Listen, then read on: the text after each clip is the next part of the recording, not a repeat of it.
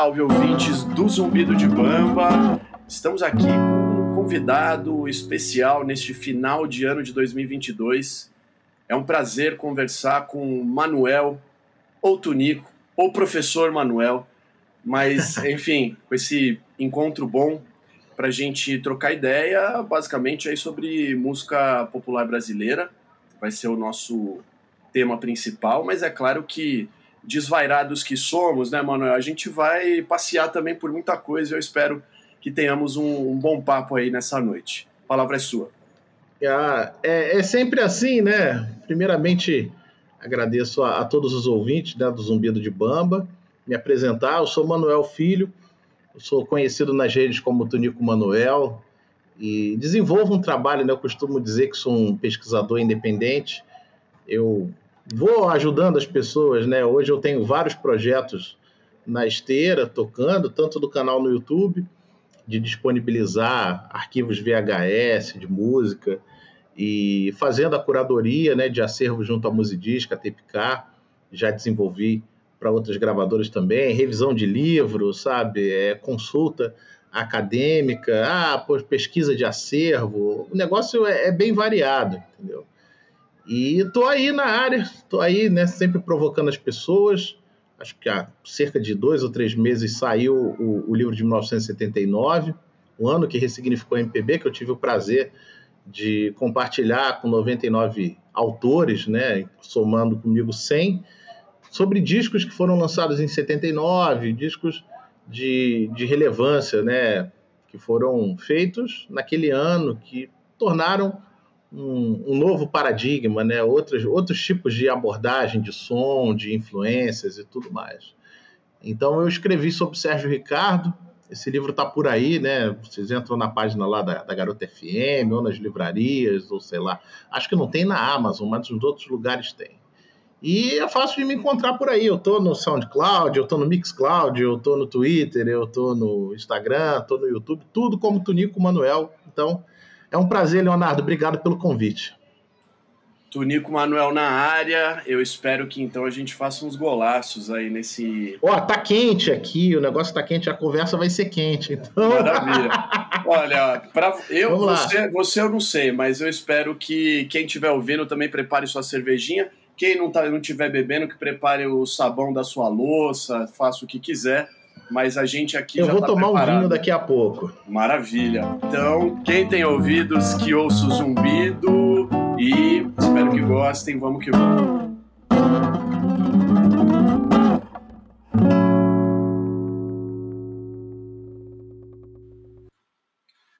Salve, salve, ouvintes. Então, vamos lá, vamos começar, Manuel. É, primeiro que, além de uma grande satisfação de conversar com você, é, acho que uma das coisas que me instigou, né, a querer trocar uma ideia, primeiro, esse seu interesse por pesquisa sem ser um pesquisador, né, como você mesmo falou, oficial da academia ou qualquer outra coisa. E, enfim, isso já é interessantíssimo. Sua coleção de vinis e pelo que você divulga, né, é, também. Então, a ideia é a gente conversar um pouco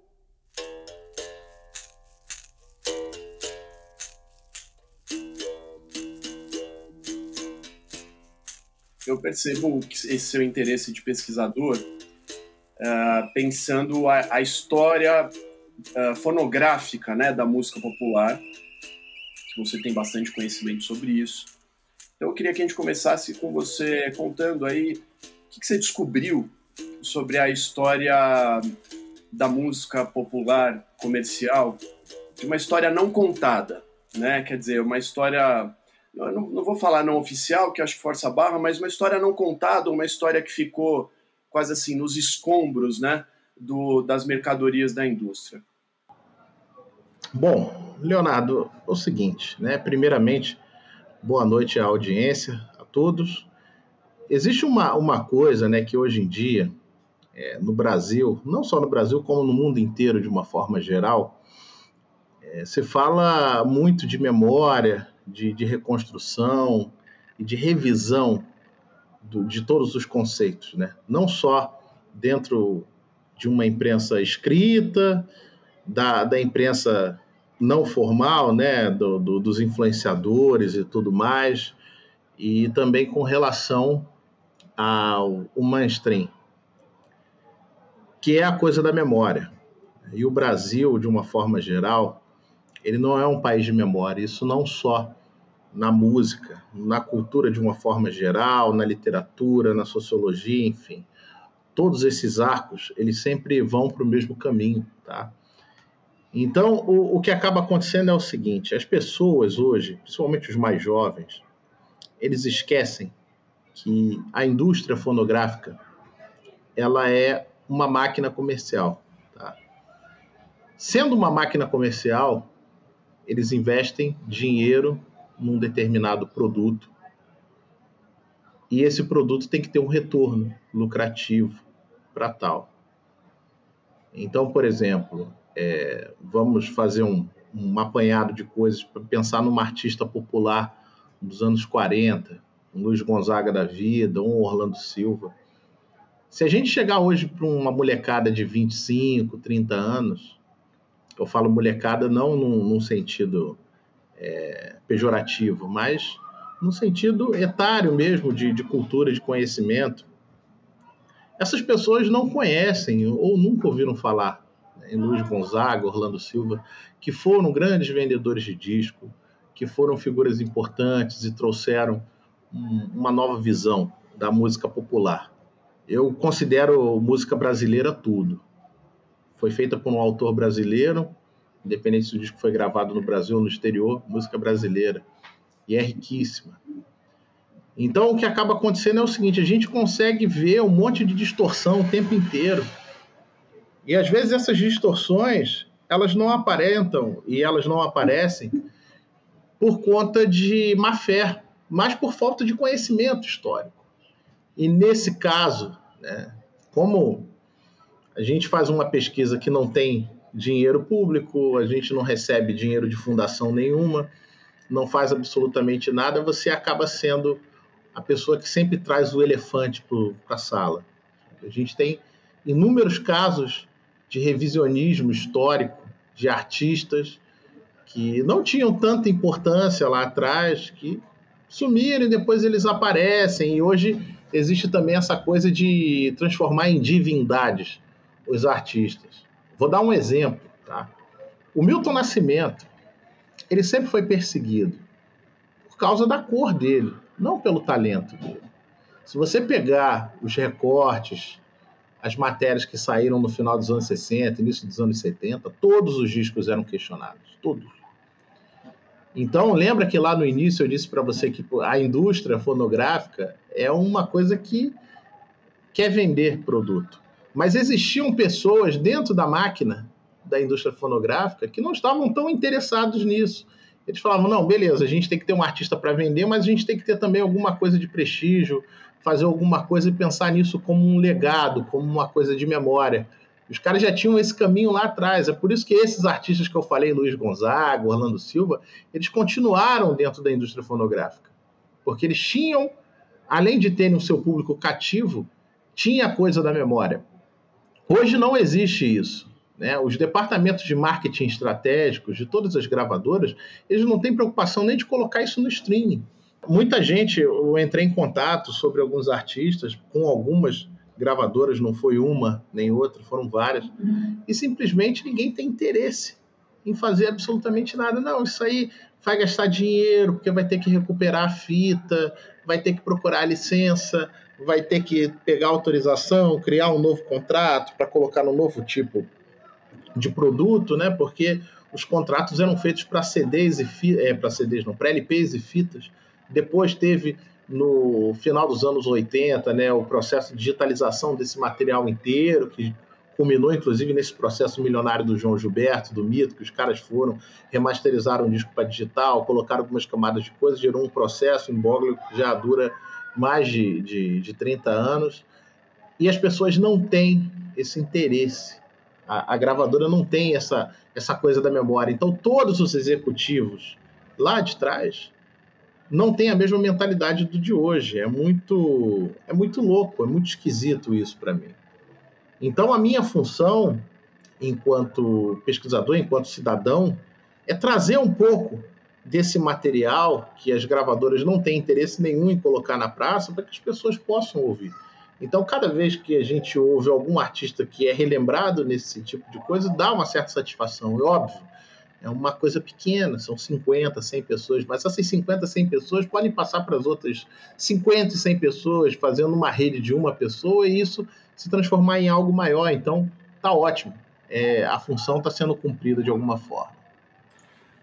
Mas eu, eu ainda quero que você cite nessa sua ideia de colecionador, pesquisador, né, colecionador de vinil e tal, que é, hoje também a gente sabe que vinil virou quase um fetiche, né? Uma galera Sim. consumindo, mas é, me parece que existe um certo esse consumo fetichizado de fato, né? Que as pessoas elas de, de olhar para isso e logo querer encontrar a, a, sua divindade, né? Os seus escolhidos para uh, uh, para exaltar, né? E aí, claro, a gente está no mundo da internet e isso a gente sabe que ocorre bastante. Mas cita, primeiro cita, depois eu quero desdobrar algumas coisas que você, que você comentou aí.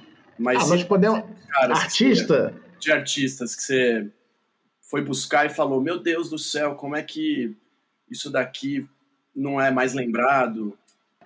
É, você comentou sobre a Tape Car, né? Eu, eu faço junto com o Ricardo Moraes esse trabalho de catalogação, de pesquisa do acervo da Tape Car. A Tape Car, para quem não sabe, foi uma gravadora carioca fundada por um cara chamado Manolo Camero, que começou fazendo cartucho.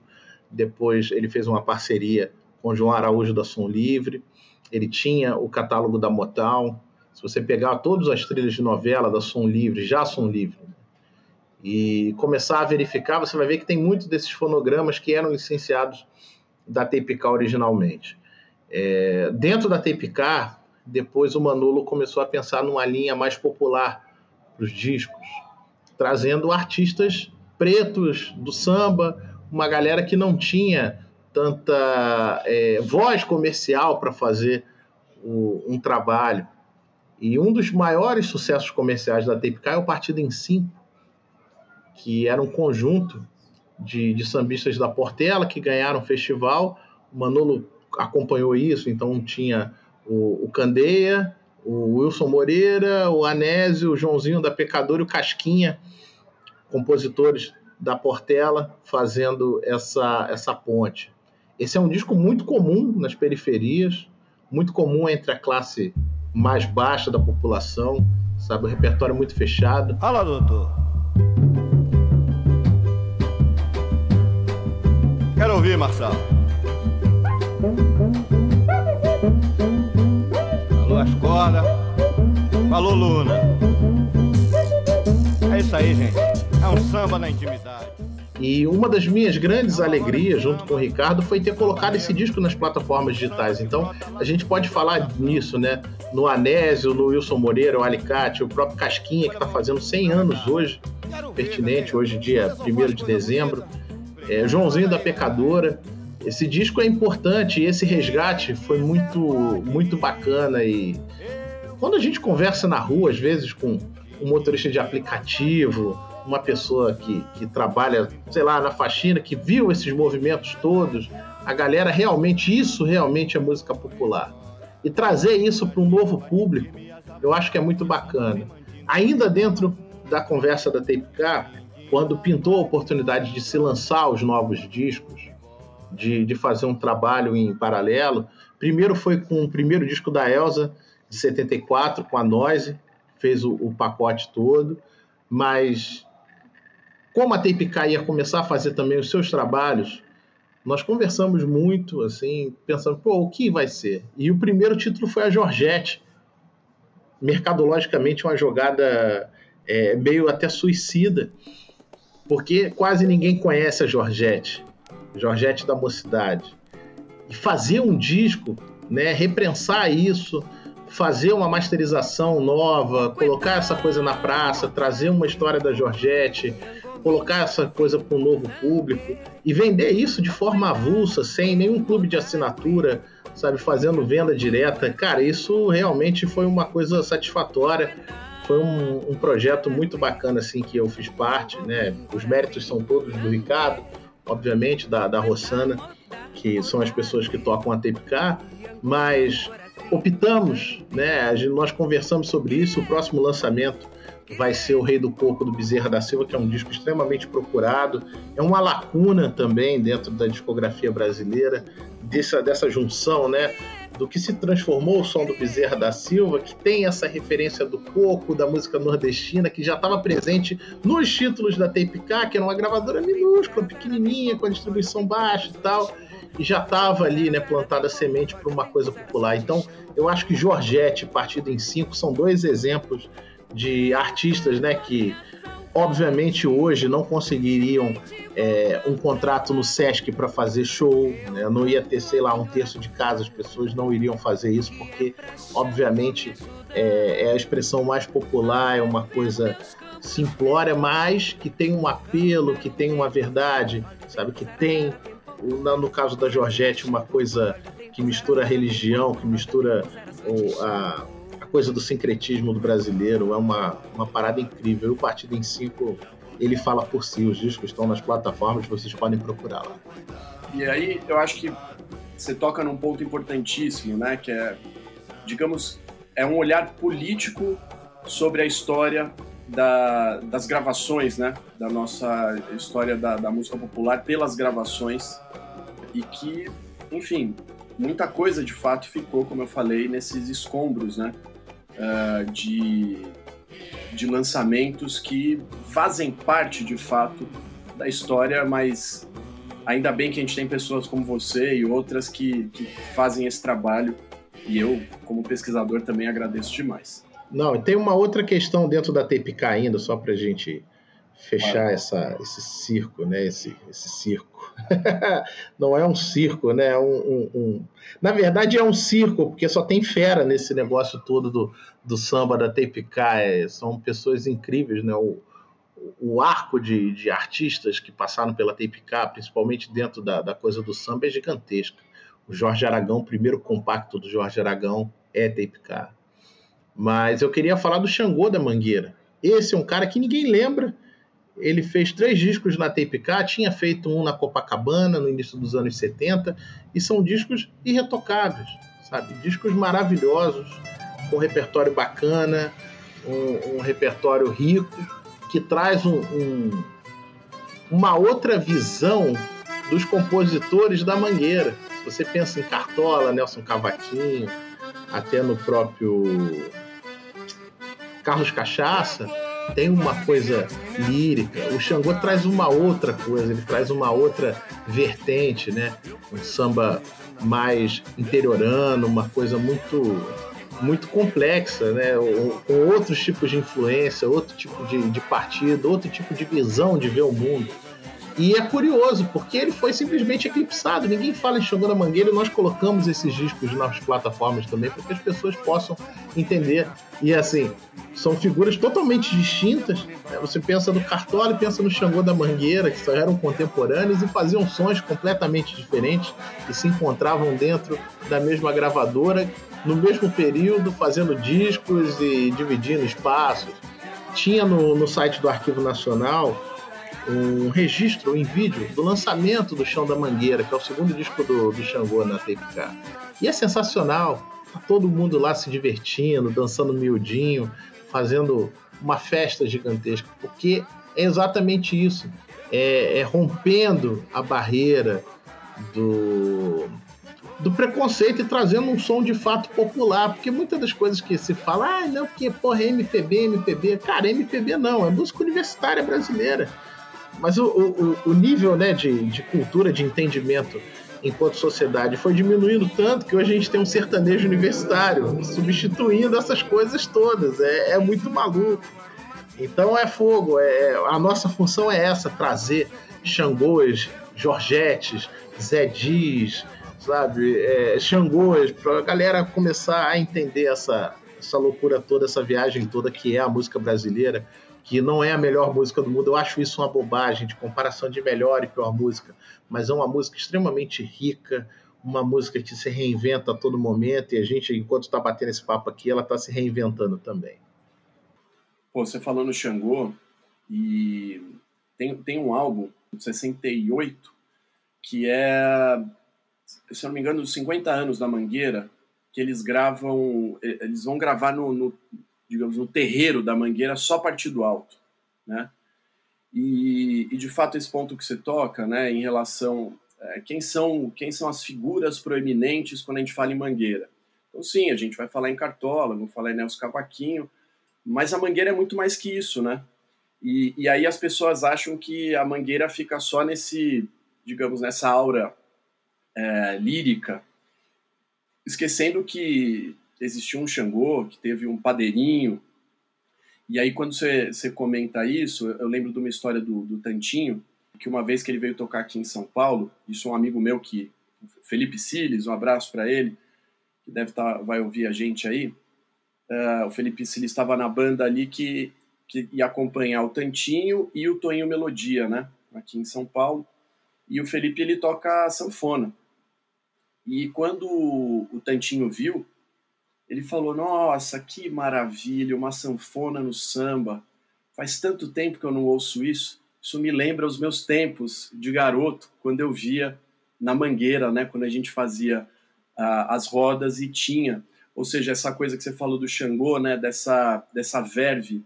É, os caras tocavam candan, é, calango, tinha calango. o próprio jongo, era fazia parte do, do mundo, da rotina desses caras. Eles viram essas fusões inteiras, né? Porque veio preto Exato. de todos os lugares para as favelas. Isso, então isso. tinha as tias baianas, tinha a galera do interior de Minas, onde tinha preto, ia fazendo nessa né, migração do campo para a cidade. E, Os e nordestinos, toca... né, é, também de, de, outros lugares que migraram para o O próprio Bezerra da Silva, a coisa do corpo claro. que a gente falou. Então, todas essas fusões, a maneira de fazer samba, o, o Mano Décio, né, que é da terra do Caetano Veloso, e ninguém lembra também, o Mano Décio da Viola, Santa Amaro, fazia outro tipo de som, outro tipo de coisa, e estava claro. envolvido dentro da história do samba. Mas desculpa te claro. cortar, completa aí a história Não. do Tantinho. Não, mas a, a, ideia era essa, né? Quer dizer, como existe um, um lado que também foi gravado, mas foi esquecido, mas que se fixa como uma ideia de uma, de uma história é, dos, dos, representantes da Mangueira como se eles somente respondessem ao que seria a Mangueira, né? Ao que seria a Mangueira e, de alguma forma, quase reduzir a história da Mangueira e dos seus compositores a Cartola e Nelson Cavaquinho. Mas a gente sabe que Mangueira é, é muito mais. Mas isso aí é, é um erro é um erro muito comum, porque as pessoas querem a coisa que está na superfície, né? Se você cavar um claro. pouco mais, você encontra outros elementos, outros discos, outras pessoas, e você começa a, a depurar e, e, fazer isso para ir outro caminho, ficar uma coisa muito mais palatável. Ah, porque Sim. o Cartola foi gravado pela Beth, o Candeia foi gravado pela Clara Nunes, o Alcione gravou os sambas do Totonho, gravou outras pessoas, etc e tal. Então fica dentro dessa linha. E a coisa é muito mais ampla se a gente for falar só de samba.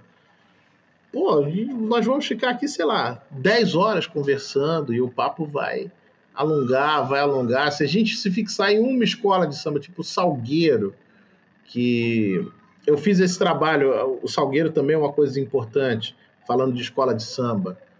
É, o Noel Rosa de Oliveira, o próprio Geraldo Babão, Zuzuca, essa galera toda que fazia esses sambas clássicos todos, que as pessoas cantam, tá no, tá na, no inconsciente das pessoas.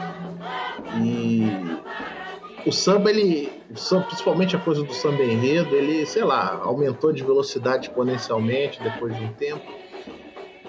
E as pessoas esquecem que há uma história, há uma coisa por trás. E, por exemplo, tem a história do, do filme do, do Paulinho, da viola, o Saravana, do Pierre Baru, que ele tá lá tocando violão com a Betânia, ele fala do 10 polegadas, que tem o, o, o Tudo é Ilusão, que é feita pela trinca de, de compositores do Salgueiro, que depois a Clara grava, depois a Betânia grava, depois a Dalva, a Dalva de Oliveira gravou também. E eu coloquei esses discos, eu falo, não, isso é, é recorte histórico, é importante. Eu coloquei esses discos na internet.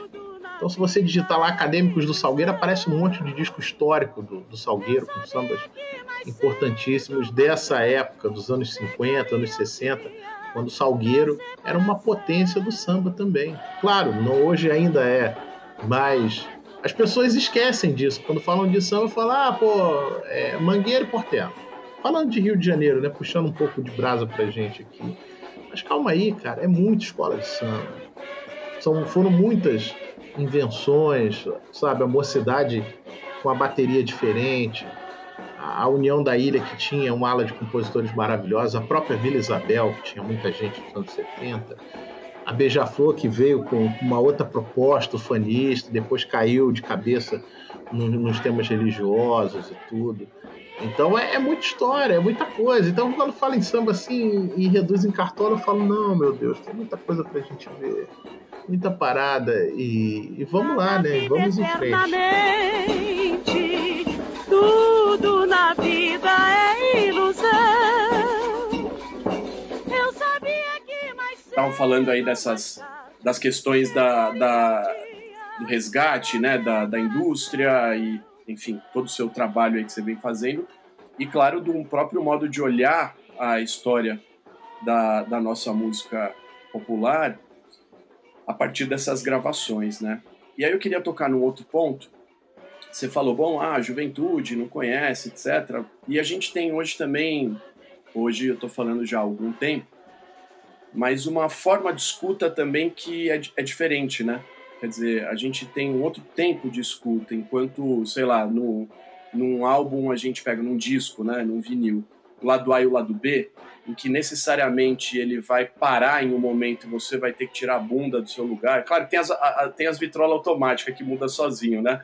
Mas vamos, vamos pegar no, no, no exemplo mais geral, você vai ter que levantar, você vai virar o disco, ou seja, o tempo da escuta é outro, né? E, e bom, hoje a gente coloca lá uma playlist no Spotify ou em qualquer outra plataforma de streaming e a música vai rolando, né? É, você pode, você vai misturar artistas e assim por diante. Mas de alguma forma, é, a gente tem algumas peculiaridades também, porque mesmo para quem é interessado em, por exemplo, ah, eu quero saber quem é o compositor, né, de X música. Uh, agora tem aparecido há um tempo uh, os compositores. Ainda assim, a gente não sabe quem arranjou, né? A gente não sabe quem foi o produtor artístico, quem mixou e assim por diante, né? Então, existem várias lacunas aí para a gente, de fato, tentar compreender, a partir desse material registrado, as coisas que estão em jogo ali. Nesse sentido, eu vou dar uma guinada, mas que ainda faz parte aí do que a gente vem falando, para pensar justamente sobre a ideia dos intérpretes e dos compositores que conhecem o passado, né? É, ou seja, tem uma relação com a tradição e eles incorporam isso e, enfim, também gravam pessoas que, ou artistas, né, que é, às vezes estão esquecidos. E, e, nessa eu, eu sei porque você domina o assunto.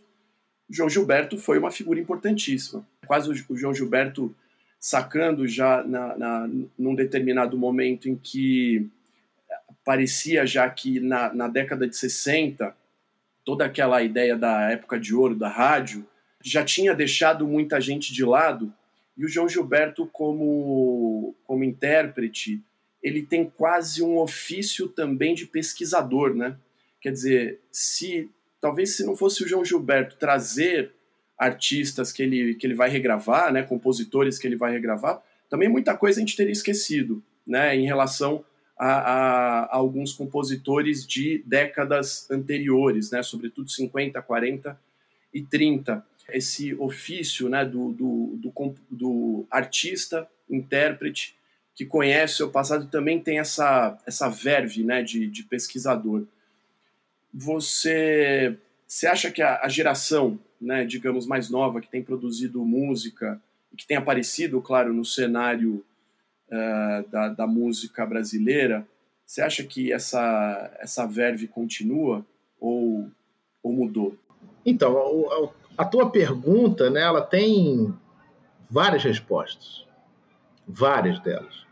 Acho que vamos primeiro falar do, do mérito do João Gilberto, de ser um pesquisador independente num tempo pré-internet uma pessoa extremamente antenada em música, principalmente em quartetos vocais, em sofisticação de harmonia. Quero a melodia feita assim. Quero samba, quero samba, quero samba porque no samba eu sei que vou me acabar. Tudo isso. Ele estava de olho nessas coisas todas, ele ouvia de absolutamente tudo e tinha uma cabeça privilegiada para isso, para levar para esse caminho. Bom, eu costumo dizer, eu tenho muito amigo músico, apesar de não ser músico. Eu toco uma flauta ordinária, eu arranho um violão de uma maneira pavorosa, não nasci para ser artista, não, não fui treinado para isso desde pequeno, não, não, hoje em dia eu não tenho nem tempo para fazer isso. Mas eu vejo com muita preocupação, tá, em contato com os meus amigos músicos, que o nível de conhecimento deles, histórico e musical também, é extremamente limitado. Tá? Hoje em dia, quem faz música de uma forma geral ele faz música, faz música por três motivos. O quarto motivo a gente pode colocar até como uma exceção hoje. Ou esse cara é filho de artista, ou ele aprendeu música na igreja, ou ele tinha dinheiro e a família tinha condições de bancar uma educação musical para ele. O quarto motivo é o cara ser autodidata, e aí já é uma coisa extraordinária que, tipo, é exceção à regra. Mas dentro dessa coisa toda, quando o cara tem um pai já artista, ele ele, ele vê a música de uma maneira diferente, totalmente diferente. A música vem formatada dentro de uma caixa e essa coisa da estrutura do rock, né, do pop rock, do punk, que influenciou uma geração inteira. E quando eu falo influenciou uma geração inteira, não só uma geração de artistas, como uma geração de críticos também, em detrimento a um som mais sofisticado, uma coisa mais elaborada. A gente no Brasil pode contar a dedo as pessoas que escrevem sobre música, que têm um conhecimento prévio de música, um conhecimento sólido de música, principalmente jazz, não tem, é pouco, são poucas pessoas. Eu conheço duas ou três pessoas qualificadas para falar sobre isso. Então, o mundo é muito limitado. Tá? Eu tenho um, um amigo artista que não conhecia do Lobo, não conhecia Paulo César Pinheiro. E são artistas, são músicos. Os caras vivem de gig, tocam com um monte de gente importante. E essa coisa da ficha técnica que você bem lembrou, esse descuido com ficha técnica, isso sempre existiu. Durante um tempo passou-se a acreditar, porque tem uma coisa do conexo, a gravadora não queria pagar conexo, ela tinha funcionários, músicos contratados, que tocavam por expediente e estavam ali na hora. Então, o arregimentador, que não existe mais na música brasileira, era o cara que tinha um caderninho e falava assim: Poxa, a música do Leonardo é uma valsa, é um mambo, é um frevo, é um beguine. Então, o cara que eu vou trazer para tocar maraca é esse, o cara que vai tocar bandoneon vai ser esse, a pessoa que tem que tocar isso aqui é essa, o espala tem que ser esse, o regente tem que ser esse, de acordo com a complexidade. Hoje não existe mais isso, as pessoas gravam música em casa. E eu estava conversando com, com um amigo essa semana sobre isso de como a música, pelo menos para mim que ouço música o tempo todo, de como ela se tornou muito fria. Ela se torna fria, porque é tudo perfeito demais. Se a gente pegar o Partido em 5, um disco que a gente já mencionou, o Joãozinho da Pecadora ele entra cantando no tom errado. E os caras acertam o tom na hora, sabe? O cara do cavaco acerta o tom, bicho. O cara, pum, ele tá tocando e, acerta, e desce o tom. Vai pro tom do cara. Então isso era diferente. O, o Zé Menezes, o violonista, que tocou com o quinteto do Radamés muitos anos, uma vez ele deu uma entrevista falando que o músico brasileiro ele não tinha muito tempo para poder estudar música, mas ele tocava o tempo inteiro. Então, de manhã ele estava na gravadora tocando, à tarde ele ia para a rádio e à noite ele estava no cassino, ele estava numa boate tocando. Então, o músico brasileiro tem muito disso, né? Não é um, um músico de universidade, e as universidades também de música, elas te colocam, te enchem de teoria musical, mas com relação à história da música, as influências que você vai ter, não tem, tá? Se eu for falar de um artista hoje, que de, dessa galera toda que pintou aí e tal, uma pessoa que faz um certo resgate é o Ayrton Montarroios. É um jovem que foi revelado num, num, Claro, não foi revelado porque ele já cantava antes, mas foi revelado num The Voice da vida e faz uma carreira em paralelo que tem essa coisa de fazer um apanhado de, de, de, de canções, de resgatar músicas, de resgatar artistas, de, de cancioneiros, né, ditos ultrapassados, essas coisas todas. Agora o resto não. A tua boca é meu doce, é meu sal. Mas quem sou eu desta vida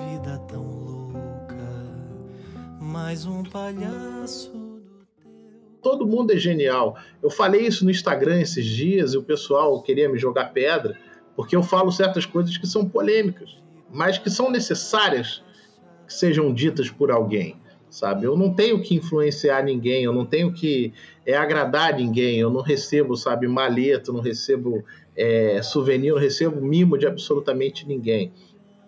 Então eu tenho liberdade para falar o que eu quiser. E, claro, falar sem ofensa, sem, com, com embasamento mínimo de alguma coisa. E eu costumo dizer o seguinte: hoje todo mundo é genial. O cara faz um disco, sacou? Aí ele pede pro Arthur Verocai fazer o arranjo das faixas. Ah, vou fazer o arranjo de duas faixas.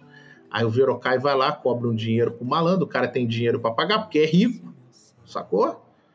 Vai fazer o negócio aí vão mandar para orquestras filarmônicas de Viena, de Praga, de Moscou, que são funcionários do Estado, e tem todo o recurso de gravação. Aí o cara vai estar tá em São Paulo na casa dele, o Verocai vai estar tá no Rio de Janeiro e vai estar tá a orquestra de Praga num aplicativo como esse que nós estamos gravando esse programa. Os caras vão gravar as cordas em, sei lá, 180 canais vão entregar essa porra das cordas para alguém no Rio ou em São Paulo fazer a mixagem. O cara que vai fazer a mixagem vai assassinar a mixagem. E aí vai aparecer uma crítica num grande jornal de circulação ou num blog bacana falando das qualidades do artista. Nossa, porque é um cara genial, uma pessoa que deu um colorido. Aí é um monte de clichê, né? Dá um colorido, tem um viço e blá blá blá. E, porra, música basicamente não está sendo feita absolutamente nada de diferente. Eu estava numa festa ontem que colocaram o Anderson Paak com o Bruno Mars, né? Fazendo aquele som meio retrô, aquela coisa e tal. Cara, não me enche os olhos. Sabe, não me enche os olhos por quê? Porque eu conheço da onde vem o truque. E aí eu uso a frase do Zé Rodrigues, né? É, quando eu vou numa festa de criança, eu não quero entender o truque, porque o truque eu já conheço, eu quero saber se o truque está bem feito. Então é sempre nesse caminho, sabe? Então a música hoje, é, ela criou-se criou-se grandes limitações por vários motivos. O primeiro deles é que os, os novos compositores eles não se atentam à coisa da letra, à composição, sabe? Porque a composição, a música popular, ela é sempre atrelada no Brasil, né? Tem uma tradição de letra e música nós não temos na geração nova bons letristas. Desculpa para quem é fã do Emicida, o Emicida não é um bom letrista. É polêmico que eu vou falar agora, mas não é um bom letrista.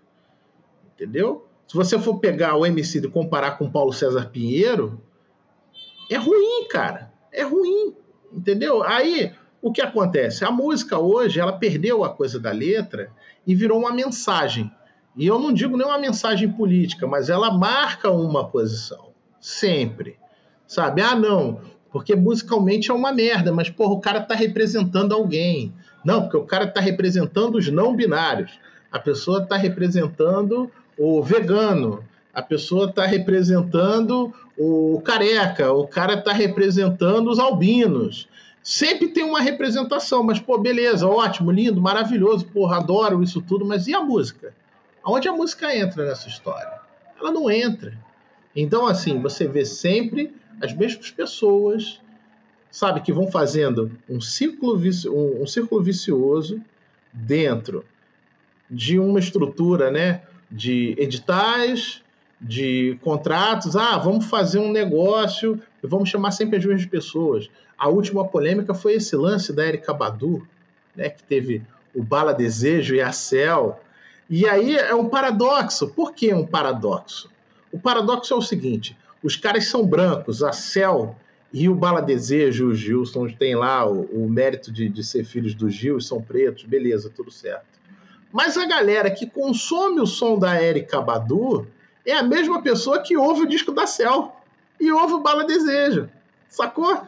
Então eu até brinquei de novo no Instagram, falei, pô, podiam resolver esse problema se fizesse um blackface na Cell, porque é a mesma coisa, bicho.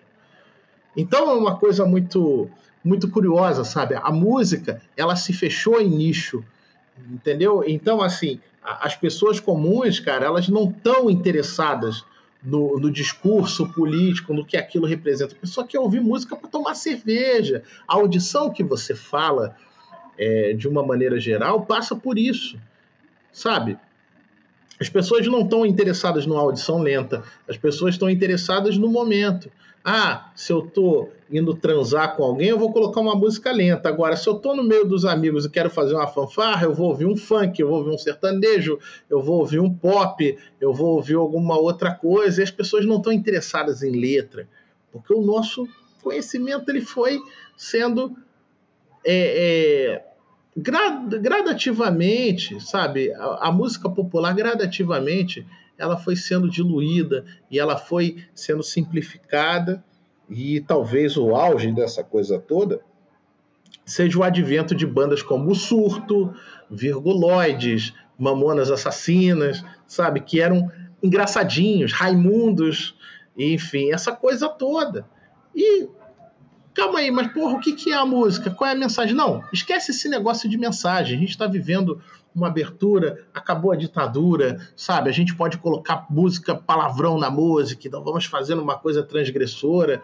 E esse tipo de, de aspa perdeu o espaço de você fazer uma metáfora inteligente, de você colocar um sarcasmo bacana na música. Então, isso me incomoda demais. Além dessas mixagens bizarras que tem em 90% dos discos do Brasil, tem essa coisa das letras que me incomodam demais. Eu acho que tudo chega. É, é, é uma resposta que tem várias explicações. Né? Não existe hoje uma artista que se debruce, por exemplo, a Bibi Ferreira, quando fazia um, um, espetáculo teatral que misturava teatro, misturava música, misturava letra, misturava poesia. Os Secos e Molhados é isso, bicho. Não tem ninguém. O cara vai falar o quê? Vai falar que Cordel do Fogo Encantado? Pô, é, é, o teatro mágico faz isso? Pelo amor de Deus, cara. Entendeu? Não adianta você fazer um negócio. A coisa tem que ser bem feita. É, é só isso que a gente espera. Mais nada. Várias questões que você suscita, mas de alguma forma a gente tem, de fato, numa, numa tradição nossa, né, de, de, de canção, e, e talvez isso seja demarcado pela, pelo início da Bossa Nova, em que no, no Chega de Saudade da, da Elisete, né? Tava lá música, Antônio Carlos Jobim, e poesia, Vinícius de Moraes, de que existia um tempo em que inclusive os críticos, né, olhavam e falavam, bom, a música ela tem que ser poesia. E aí essa poesia tinha que corresponder a uma tradição de poesia nossa, que é óbvio, boa pra cacete, etc eu, eu diria que já num, num, segundo momento, na década de 60, é, existe um ponto importante, sobretudo acho que 70, de letristas que estão menos preocupados em aquilo ser poesia, mas aquilo ser canção. Ao mesmo tempo que isso me parece que essa, essa abertura, de fato, vai, como você falou, vai, vai se dissipando, mas vai se quase degringolando para uma coisa que eu acho interessante, é um aspecto que eu venho pensando há bastante tempo, porque existe na música, você acabou de citar Secos e Molhados, numa certa uh, atuação cênica, né? De modo geral. Então, é a letra, mas é, é, é, como aquilo é carregado, né? De toda uma. Eu não gosto muito da palavra, mas uma performance, vai que que que está tudo junto, né? Quer dizer, o sentido ela vai estar tá no arranjo, né? Na, na no, no, ritmo colocado, na interpretação e assim por diante. E, e a partir da, eu diria, da década de 70, como começa a se ter um tipo de, de poesia também e de letra que se direciona sempre para o seu ouvinte. E esse direcionamento ele está sempre no modo imperativo, né? Quer dizer, faça, pense. É, é, interessante, né? Um outro vem falar o que você deve pensar, né? Então faça, pense, atue, é, seja e assim por diante, né? Quer dizer, uma coisa sempre de cima para baixo e que o, o, o consumidor ele vai se atrelar aquilo, falando, opa, é quase assim, encontrei a minha identidade, porque é, eu, eu me identifico com a mensagem de alguém falando o que se deve fazer, né, nessa ideia do, do imperativo. E aí você vê, uh, quando a gente tem hoje como uma representação né, uh, do, do que rolou, do ergue essa cabeça, não sei o que, mete o pé. Então, essa é, são o que eu tenho visto hoje, um pouco de, de música de autoajuda, né? Começa a ser isso, uma autoajuda, e que, bom, cê, você tem que ter fé porque você vai alcançar os seus sonhos e, enfim. É, tem uma, uma coisa interessante aí no que você disse, que é o seguinte. Antigamente, né, existia uma, uma geração de pessoas, não vou falar uma geração de artistas, que eles liam muito. Então se discutia Hermann Hesse, se discutia Sartre, se discutia Schopenhauer, se discutia Arthur, se discutia Freud, se discutia tudo, né? O Kingsley, talvez, o, pessoal da, da contracultura, o, o cara do movimento beat, que eu esqueci o nome dele agora. Todos esses caras, né? É, a literatura Gonzo, essa coisa toda, estava tudo ali. Era um tempo de pré-internet, no qual, se você queria saber de alguma coisa, você tinha que colar com alguém que sabia, ou você tinha que ir para uma biblioteca, ou você tinha que estar inserido dentro de algum círculo literário, ou um círculo filosófico, uma coisa de sarau de poesia, tudo isso dentro, né? O Cacaso, eu vou falar sobre o Cacaso no sábado. Ele era um professor, cara, de literatura brasileira dentro da PUC. Ele formou uma geração de pessoas. E no Twitter esses dias eu li um, mas segura sobre, o, segura sobre o Cacaso que a gente vai falar sobre ele, porque esses dias você postou é, que a sua dupla preferida é, é ele e Sueli Costa. Vamos deixar para frente, mas eu quero, eu quero te ouvir Sim, especificamente sobre é, isso. E a Rosana Herman, ela fala assim: Ah, eu estudei num colégio de São Paulo, um colégio de classe média, onde na minha geração estudou A, B, C e começou a enumerar um monte de gente, bicho.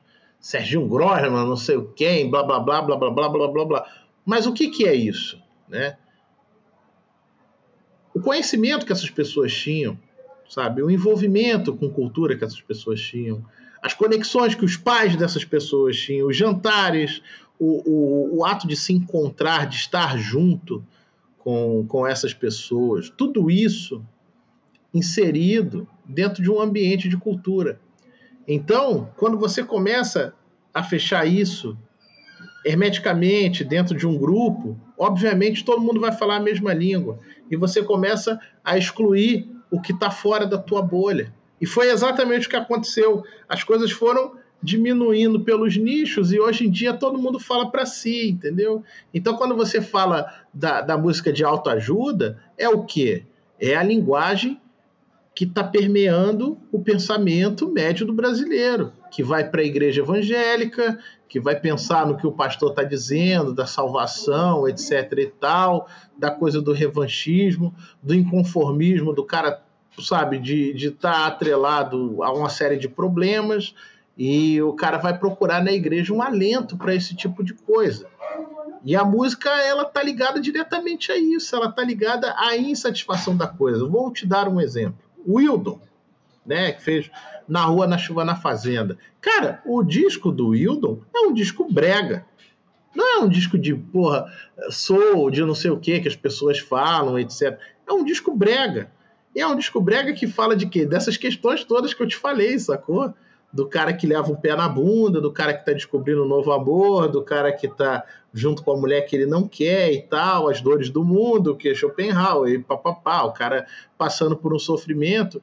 E o Wildon é um músico baiano, uma pessoa que não era o, o, o, Caetano Veloso, bicho, que fica cagando regra de filósofo e nada disso. Era uma pessoa comum que estava dentro do segmento mais popular na gravadora dele, que fez um disco meio que a revelia, que produzia com um monte de gente. Aí as pessoas falam assim: não, porque o Azimuth é o, o pessoal do jazz, o caramba, mas os caras defendiam o dinheirinho deles gravando porra brega, bicho. Gravando Maurício Reis, gravando Frank Landi, Odaí José, Diana e o caralho e tal.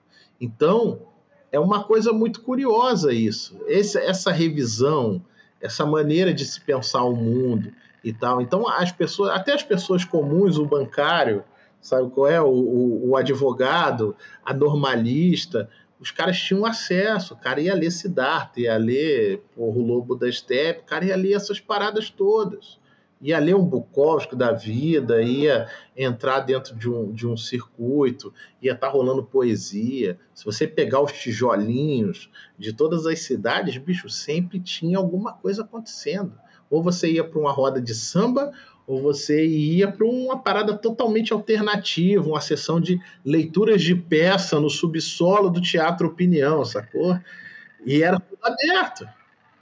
Eu acho que esse, esse ponto é importante, né? Porque, digamos que assim, a gente está falando num, num, contexto em que aquele país, né, que tava, que, que em certo momento, né, pós década de 30, começa a se entender como um país atrasado e subdesenvolvido, ele vai buscar na sua cultura a ideia de uma, de uma particularidade. Então, enfim, nós fazemos alguma coisa diferente que vai ser.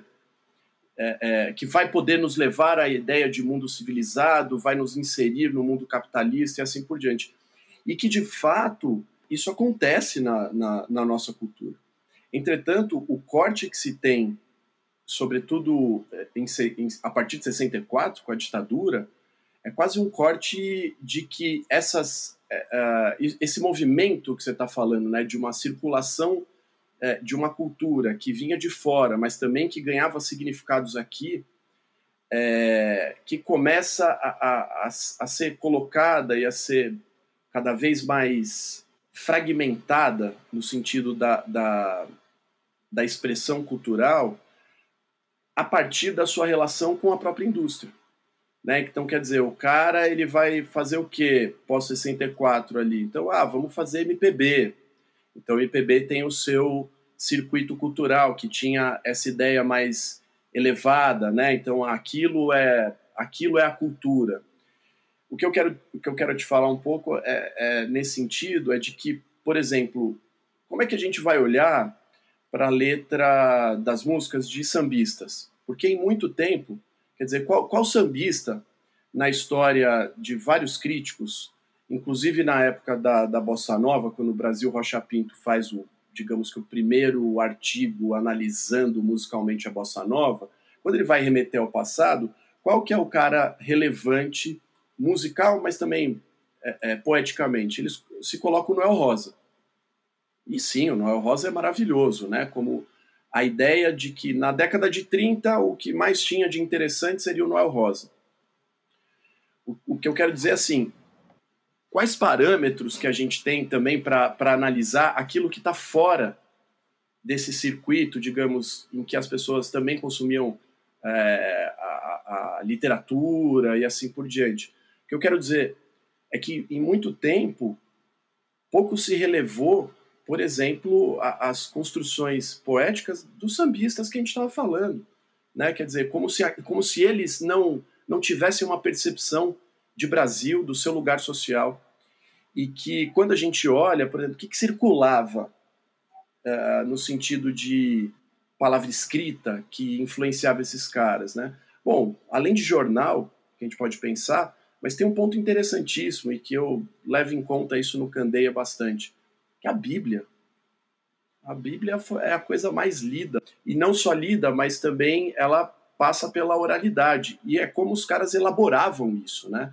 E elaboravam, inclusive, recursos, é, digamos, recursos poéticos, né? Que se tem na, na, na Bíblia, de é, é, começar o verso com, com a mesma palavra, é, enfim. Forças de significados que a poesia tem. Então, a gente está falando, acho que estou tentando trazer só uma, uma outra coisa, porque é como a crítica sempre relevou a ideia da, da, da letra como se, como se a letra a, letra somente fosse valorizada se ela tivesse essa relação com a, digamos, com uma alta literatura. E como se os pobres e letrados eles não conseguissem chegar a esse lugar. Isso eu estou falando claro, a partir de, de leituras, né, de críticos que eu, que eu já li em relação a, a uma ideia né, de construção da, da, da, música popular e aquilo que é relevado é, em relação aos sambistas, né, a partir da década de 30, eu estou falando 30, 40, 50. Como, como se esses caras, a única coisa que eles pudessem ter contribuído foi a questão do ritmo. Então, nada mais, né, não tivesse mais nada para contribuir em relação a, a a construção de ideia, pontos de vista, inclusive, de outro lugar social sobre o Brasil. Bom, Leonardo, bom você falar sobre isso. Acho que a gente tem que suscitar uma polêmica. Eu vou colocar um, um assunto extremamente polêmico aqui, que é o seguinte: o Brasil de 2014 para frente, ele é fruto direto, sabe, dessa visão elitista e descartável de quem faz história e academia nesse país. Tá? Eu falo isso com todas as letras e pode falar isso para qualquer acadêmico, porque é exatamente isso, sabe? O acadêmico, pô, desculpa até a expressão, é um cagador de regra, uma pessoa que não está envolvida dentro de um ambiente devidamente popular. O cara vai no Rio de Janeiro Lá no Largo da Prainha, o cara acha que vai na Pedra do Sal e ele acha que ele é o malandro, ele é o, o gênio da raça, o sambista, a pessoa mais importante que identificou o movimento étnico-cultural, etc, etc e tal. Bicho, a música brasileira não começou em 67. Ela começou lá atrás, antes do, da existência da, das gravações né, mecânicas. As pessoas vendiam partituras, bicho. Para você tocar as coisas em casa, você tinha que ter um piano em casa. O violão era instrumento de vagabundo. Você ia preso se estivesse portando um violão. E aí, lá atrás, você existem os primitivos, né? As pessoas que faziam músicas, o, o próprio Xisto Bahia. Depois, mais à frente, tem o Donga tem o Heitor dos Prazeres, o Ismael Silva, que vendia sambas para os letrados, as pessoas que tinham acesso a isso tudo, o próprio senhor, que foi o cara que teve a sacada genial de inserir dentro de uma indústria fonográfica um aristocrata, que era o Mário Reis. O Mário Reis, o doutor em samba, sacou? E o Mário Reis é um cara branco, o Noel Rosa é um cara branco apesar de ter um defeito horroroso na cara. Mas você eclipsa compositores tipo o Ari Barroso, que foi um dos maiores do tempo dele, bicho.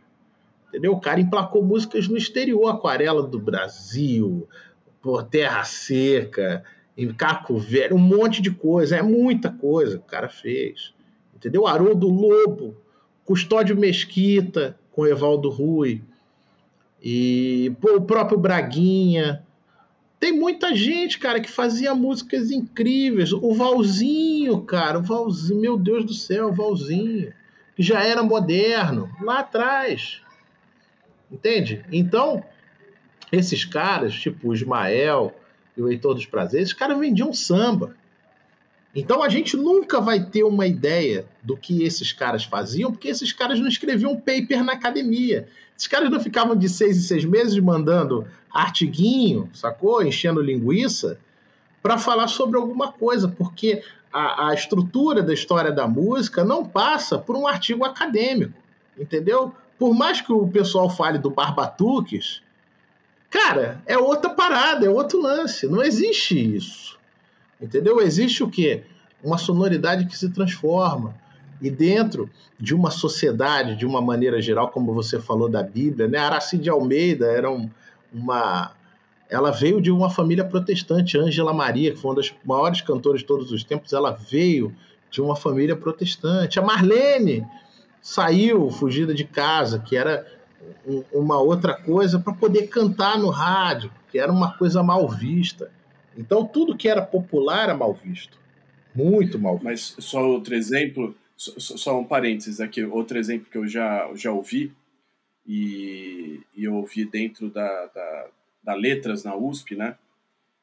O professor foi falar do, do Nelson Cavaquinho e falou que ele se utilizava de metáforas e coisas parnasianas como se aquilo fosse algo rebaixado, né?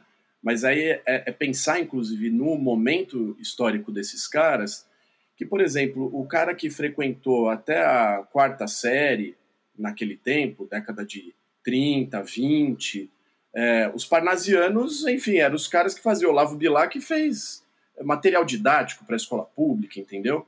E claro que os exemplos que vinham era daquilo. Agora, olha que coisa interessante, né? O cara pegar um, um, e aí isso o professor não sacou, né? Quando ele sacou, quando eu, quando eu falei, eu falei, mas pera lá, o que é um cara que vai fazer até a quinta, sexta série e ele traz para a música dele uma metáfora parnasiana, quer dizer, a gente está falando dos, dos, de, dos aristocratas, né?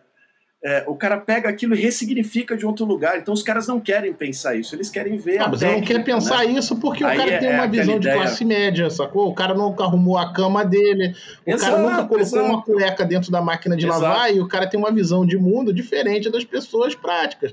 Cara, esse choque de realidade, isso acontece o tempo inteiro comigo. Por quê? Porque eu tenho amigos em todos os lugares. Então, assim, ao mesmo tempo que eu tenho um amigo que é doutor em letras na USP, etc e tal, eu estou falando com uma senhora que é semi-analfabeta e faz faxina no meu trabalho, com um agente de portaria que o cara tem 26 anos e o cara nunca ouviu falar em Tim Maia, bicho.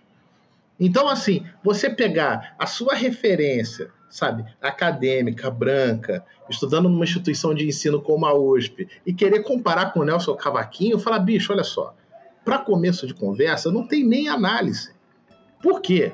O cara aprendeu a tocar aquele violão maluco dele Ontem sozinho. subistes, eu desci. Hoje eu subo, tu desces. É tão triste cair. Sorriste da minha dor. Este mundo é uma escola.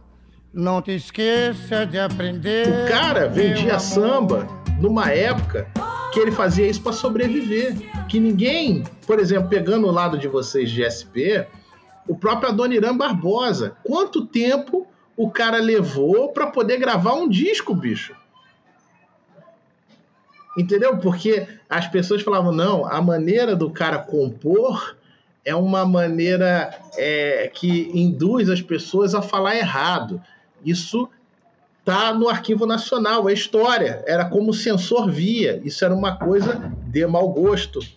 Entendeu? Tipo, não, isso aqui é de, de extremo mau gosto, porque o cara tá falando, ele não tá conjugando o verbo da maneira correta e tal. Quando o oficial de justiça chegou lá na favela e seu desejo entregou pra seu Narciso um aviso, uma ordem de despejo assinada seu doutor.